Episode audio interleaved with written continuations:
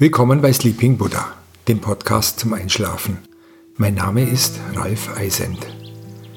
Die Aufnahme für die heutige Schlafmeditation habe ich im englischen Garten in München gemacht. Im heutigen Podcast geht es um die Entwicklung der englischen Gartenarchitektur und die Verbindung, die der Mensch zur Natur sucht, um seinen Platz in der Welt zu finden. Die Sehnsucht nach einem sicheren Ort, nach der ursprünglichen Heimat, schwingt in allen Gartenideen seit der Antike mit. Die Griechen und Römer und vor ihnen schon die Ägypter besaßen eine hochentwickelte Gartenkunst. Der barocke Gartenstil, wie man ihn bei vielen Schlössern, allen voran dem Schloss Versailles findet, beruht auf dem Prinzip der Unterordnung. Hier ordnet der Mensch die Natur unter und diese verliert alle natürlichen Formen. Diese Gärten sind ein Ausdruck der Rationalität und des absolutistischen Denkens. Der Mensch macht sich die Welt, wie sie ihm gefällt, symmetrisch und mit klaren, geraden Linien. Im 17. Jahrhundert übten Philosophen und Dichter unter anderem Francis Bacon Kritik an der unnatürlichen Regelhaftigkeit des Barockgartens und lobten dagegen die ursprüngliche Natur.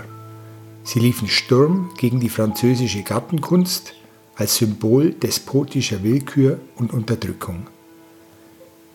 Was sie forderten, war ein Garten, in dem sich die Freiheit manifestiert, der mit viel Gefühl und Individualismus durchsetzt war. Den Anfang der natürlichen Gartengestaltung machte Lord Burlington an der Themse südwestlich von London in Popes Gärten, in Twickenham und Chiswick. Die englischen Gärten waren geboren. Nach Deutschland kam die neue englische Gartenarchitektur durch Leopold Friedrich Franz von Anhalt-Dessau, der 1764 unweit seiner Residenz in Wörlitz einen Landschaftsgarten anlegte. Es war der erste in Deutschland.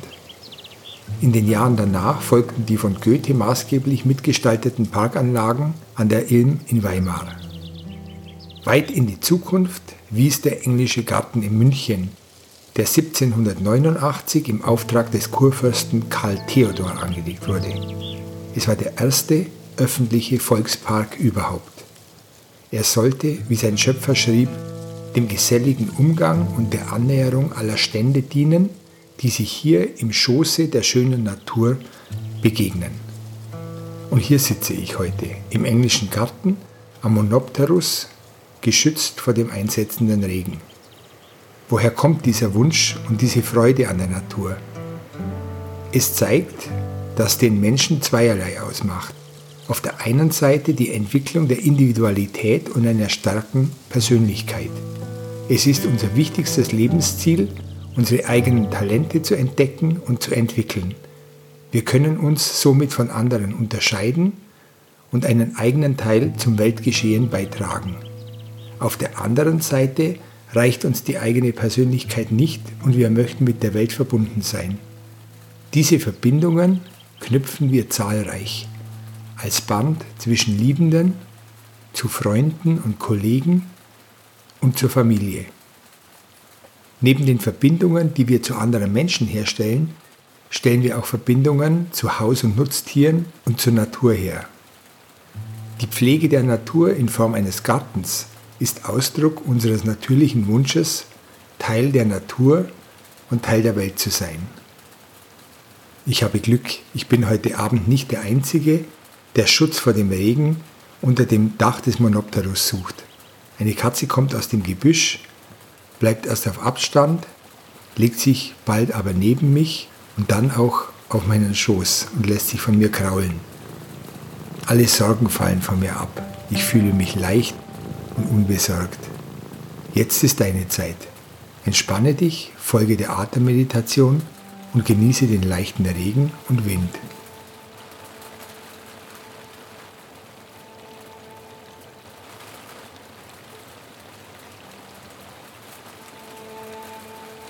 Mach es dir bequem im Liegen oder Sitzen und schließe die Augen. Atme fünf Sekunden ein